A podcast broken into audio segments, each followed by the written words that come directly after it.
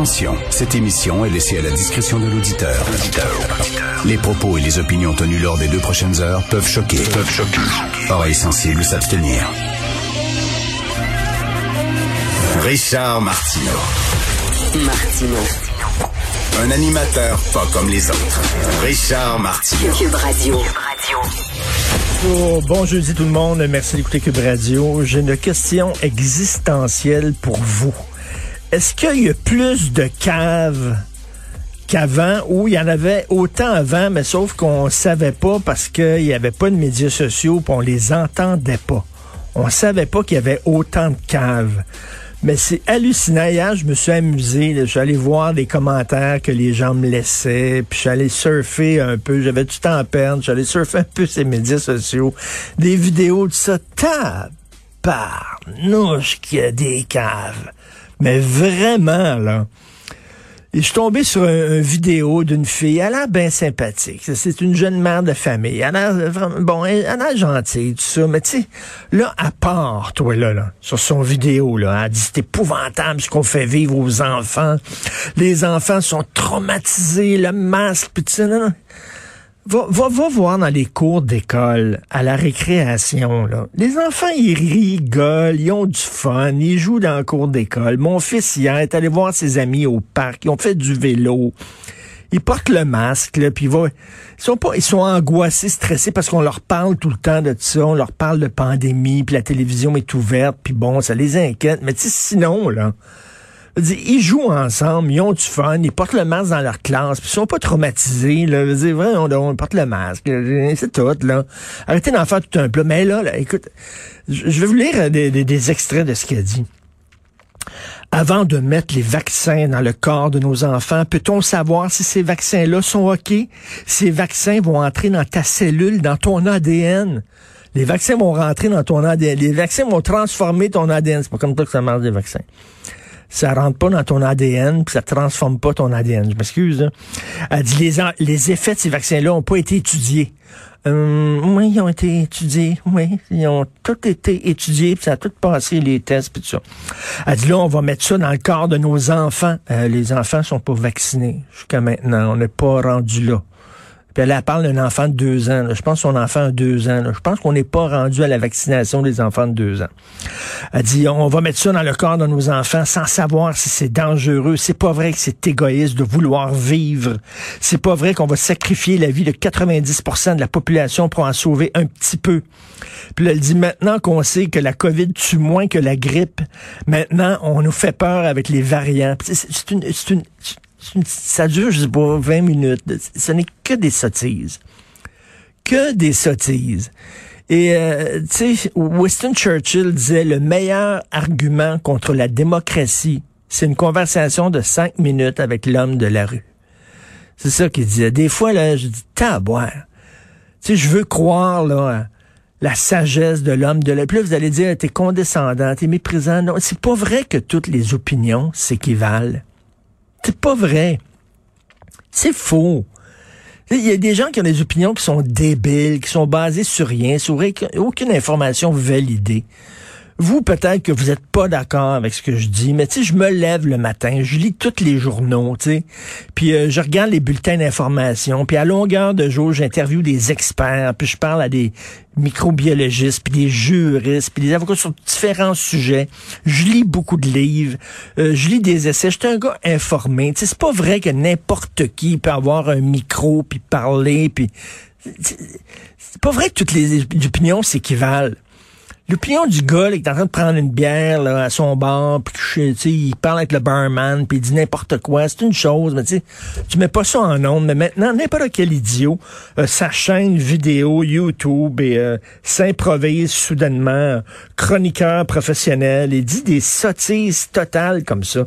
Et là, j'ai mis ça, ce vidéo-là, sur ma page Facebook en disant c'est vraiment n'importe quoi. Et là, les gens m'écrivent, mais c'est dégueulasse, Martineau, puis tu me déçois, puis moi, je l'écoute, cette fille-là, puis ce qu'elle dit, c'est censé, c'est censé. Il n'y a rien de sensé dans ce qu'elle dit.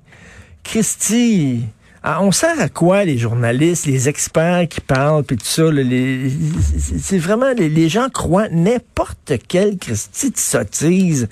Ça n'a aucun bon sens. Ça, doit être l'échec de notre système d'éducation. Vraiment, s'il y a une, une conclusion à tirer de cette pandémie-là, c'est que taboire qu'il y a beaucoup de gens qui sont caves, qui comprennent pas comment la science fonctionne, qui disent n'importe quoi, et c'est l'échec de notre système d'éducation. Voilà.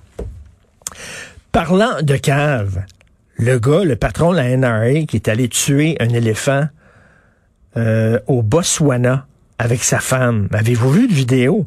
Probablement, le gars, c'est un super mauvais tireur. Le gars, il est pas capable d'être un éléphant. On s'entend, c'est pas une mouche, là? Pas, un écureuil. Bon, il y a de la misère à tirer dessus, mais tu sais, puis là, sa femme, elle en tué un éléphant, puis elle coupe la queue, là. Puis là, elle tient la queue dans ses mains, puis elle crie « Victoire ». Là, tu te lèves un matin, tu dis « ah, j'ai le goût, il me semble que je tuerais un éléphant, voilà. Ah. Quand tu tué ton éléphant, est-ce que tu sens que tu as des grosses gosses? Sens-tu, est-ce que tes gosses grossissent soudainement, puis il faut que tu marches comme bien, bien écarté parce que tu vas te tuer un éléphant? Et tu un éléphant, moi. Puis vas-tu garder comme la tête de l'éléphant, vas-tu l'empailler puis la mettre au-dessus de son bar, dans son sous-sol? Tu sais, il va se faire un drink, puis il va, ah, me souviens quand j'ai tiré cet éléphant-là, là. Puis plus tard, il va dire à ses petits-enfants, oui, tiré un éléphant. boire. Quel esprit de bozo. Un autre bozo, Francis Vallée. Page 28 du Journal de Montréal. Francis Vallée, c'est un courtier immobilier.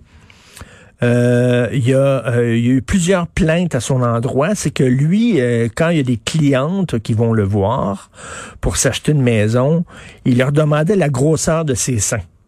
OK? Et là, à son procès, il a dit, il dit moi, il dit c'était, c'était par simple curiosité, dans un but amical et sans aucune mauvaise intention c'est comme pour commencer la, conversation avec quelqu'un, là, tu sais, là. Au lieu de parler de température, lui dire, tu portes combien de bonnets exactement, Ta brassière est grosse comment? Tu sais, c'est rien, pour partir la conversation avec quelqu'un. Tu sais? Y a-t-il des femmes qui font ça, là, qui regardent un gars, disent, toi, ta, ta graine, c'est quoi? C'est 6, 7 pouces ou 8 pouces? C'est quoi la grosseur de ta graine? C'est rien pour commencer la conversation, là, pour dire, tu sais, plutôt, lui, lui, c'est ça qu'il disait, lui. non, non, suis dans un but amical qui demandait la grosseur des seins de ses clientes. Ben oui. C'est un génie. Fantastique. Et avez-vous vu aussi euh, ce pimp-là, un pimp, euh, qu'il a été libéré après deux ans. Il a fait moins de deux ans de prison. Le gars, il a fait connaître l'enfer à une fille, il l'a traitée comme une esclave sexuelle, il l'a obligée à se prostituer. De 2010 à 2014, pendant quatre ans, il l'a traitée comme un animal. Euh, elle devait se prostituer et lui, il lui prenait tous ses gains, évalué à 180 000 dollars. Elle a fait, au cours de ces quatre ans-là, 180 000 dollars qu'elle passé en client. C'est beaucoup, cela. Et lui, il prenait tout l'argent il a traité comme un animal, il l'a détruite euh, psychologiquement. Il a hypothéqué sa vie. La fille, elle a, la fille, elle a, témoigné lors d'une audience. Et lui, il a même pas fait deux ans de prison. Il a fait moins de temps en prison que la fille a fait dans des motels à passer un client puis l'autre. Et là, voici euh, la, la, la, Commission des libérations conditionnelles du Canada qui ont décidé, eux autres, de le sortir de prison. Voici ce qu'ils ont dit.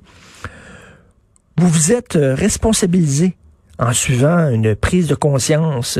non, vous vous êtes responsabilisé suivant une prise de conscience et vous avez réussi à développer de l'empathie pour votre victime. Donc, c'était un bon gars. Euh, en maison de transition, il y a eu un excellent rendement. Euh, votre équipe de gestion de cas indique depuis votre retour en collectivité que vous adoptez une attitude positive et adéquate. Donc, ce gars-là, qui était un proxénète, euh, après moins de deux ans de prison, on l'a libéré. Parce que ben, c'est un bon gars. Maintenant, tu sais, il est correct. Sa victime totalement détruite. Ça, on était écœuré en tabarnouche des sentences bonbons. Vraiment super tanné. Et je reviens en terminant, en parlant de, d'histoire judiciaire, je reviens sur ce musicien Raymond Henry Miller, qui avait supposément, qui a supposément tué un de ses amis à coup de guitare basse, OK? Il l'aurait tué à coup de guitare basse, il l'aurait démembré et enterré son corps. On n'a jamais retrouvé le corps. Et euh, lui, il avait écrit un témoignage comme quoi il avait écrit tout ça, comme quoi il l'avait tué, tout ça. Et, là, c'est son procès. Et il dit, euh, non, non, il dit, je l'ai pas tué finalement. Il dit, gars, c'est parce qu'il est disparu. Et tu penses qu'il s'est suicidé. D'ailleurs, je suis très inquiet de savoir où il est. Donc, j'ai inventé cette histoire-là que je l'ai tué pour être arrêté pour être euh, accusé de meurtre et lors de mon procès, euh, attirer l'attention des gens sur le sort de cet homme-là pour qu'on puisse partir à sa recherche. Tout ça, c'était tout planifié. Et ils ont dit, oui, mais ton témoignage que tu as écrit, tu dis non, non, c'était des paroles d'une chanson. C'est ça qu'il dit. C'était des, écoute, et je reviens à ma question de départ. Est-ce qu'il y a plus de caves qu'avant? Comment c'est le fun à l'époque, avant les médias sociaux, là. On savait pas qu'il y avait autant de caves que ça. Tu croisais des gens dans la rue, tu te promenais, puis tout ça, puis tu avais une vision quand même euh, assez optimiste de la société, en disant, la majorité des gens sont assez informés, puis sont intelligents, puis tout ça. Mais là, grâce aux médias sociaux, tu vois que non, c'est pas ça. Il y en a en Christie des caves. Et c'est vraiment ces gens-là. Vote! Ça vote, oui, monsieur, ça vote. Heureusement d'ailleurs que la CAQ a décidé d'oublier son idée de référendum concernant la refonte de mode du scrutin.